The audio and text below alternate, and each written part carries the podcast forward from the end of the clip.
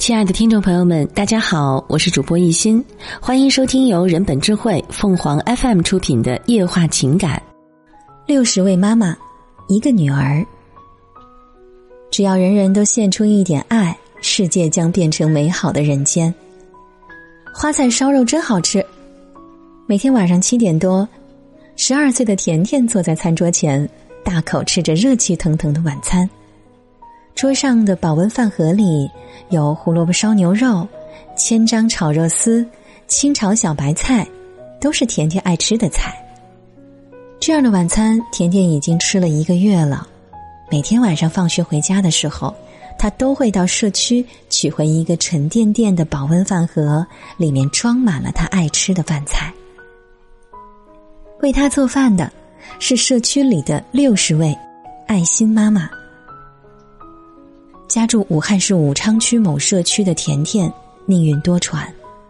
几年前，他的父亲突然因病去世；一年前，他的母亲又患上严重的精神疾病，被送入医院接受长期的封闭治疗。本来还需要大人照顾的甜甜，不得不一个人生活。社区工作人员在巡查的时候发现甜甜独自一人在家，这引起社区主任陈丽娟的重视。了解到甜甜家的实际情况后，社区及时帮她申请了低保。二零二零年十月初的一天晚上，陈丽娟再次上门看望甜甜时，发现甜甜几乎没有在家里开火做过饭。甜甜说：“晚上放学回到家以后，本来就晚，还有写不完的作业，所以就用泡面、零食当晚饭。”看着眼前这个孩子消瘦的脸庞，陈丽娟心头一阵的难受。她决心从吃饭开始，帮着孩子一把。陈丽娟想，早餐好解决，中餐已经由社区协调让甜甜在学校食堂免费吃饭，所以甜甜最需要的就是准时吃上营养可口的晚餐。陈丽娟在居民微信群里提出想法后。有六十位居民报名，表示愿意帮忙。他们相约聚在一起，你一言我一语，商量如何做好爱心晚餐，让甜甜吃饱吃好。爱心妈妈周玲建议，按照七人一组，每组负责一周来排班，每人负责一顿晚餐。当天值班的爱心妈妈送餐后，要在群里贴出饭菜的照片。爱心妈妈闫妮提出。要确保晚餐准时，不能耽误孩子晚上写作业。除了承诺保证菜品质量和安全之外，爱心妈妈还就晚餐标准达成多项一致：至少要两荤一素，注意营养搭配；要提前将饭菜做好，在社区等着甜甜。一周内要避免菜品重复，一定要自己亲手做，不允许点外卖。会议结束后。爱心妈妈们就认真的执行起来，他们在社区等着甜甜放学，问她喜欢吃什么，不爱吃什么。周玲得知甜甜不爱吃有刺的鱼，不能吃太辣的食物，他就默默的记在心里。程立威听说甜甜喜欢吃蒸肉，当场表示，当他值班的时候就做这道菜。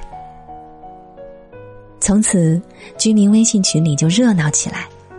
爱心妈妈都在按照排班表为甜甜做晚餐，大家都自觉的把时间腾出来，把不必要的应酬推掉，只为给这个素不相识的孩子做上一餐饭。每天值班的爱心妈妈在将做好的饭菜送到社区后，都会拍照传到群里，以免把菜做重复了。当天值班的妈妈还要在群里提醒第二天的值班人员注意接力。社区买来保温饭盒，爱心妈妈将饭菜送到社区后，立即装进保温盒。不管甜甜什么时候来取晚餐，社区的大门保证一直开着。按照商议的标准是两荤一素，但实际上，爱心妈妈们都准备了四个菜。韩婷值班的时候，还给甜甜准备了牛奶、水果、蛋糕等等。每天晚上都吃的很饱，这段时间都长胖了。甜甜笑着说：“他的心里充满感激。爱心妈妈闫妮在送餐之后，还特别给甜甜写了一封信，说道：“虽然我们素未谋面，但我从心底为你的坚强点赞。我们这群妈妈愿意一直关心和爱护你。”社区主任陈丽娟表示，待六十位爱心妈妈值班结束后，将再次轮班。只要甜甜有需要，爱心妈妈的爱心餐就会一直持续供应。平时，六十位爱心妈妈都有各自的工作，也有各自的家庭要照顾，但他们为了一个素不相识的孩子，愿意放弃休息时间，尽力去帮助他。在爱心妈妈眼中，甜甜是大家共同的孩子，和自己的孩子没什么两样。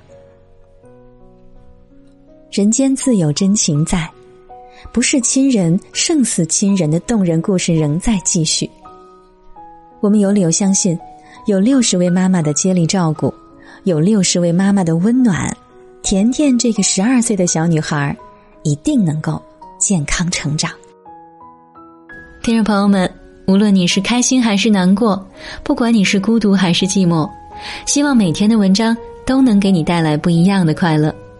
你也可以关注我们的微信公众号“情感与美文”，收听更多内容。我们下期再见。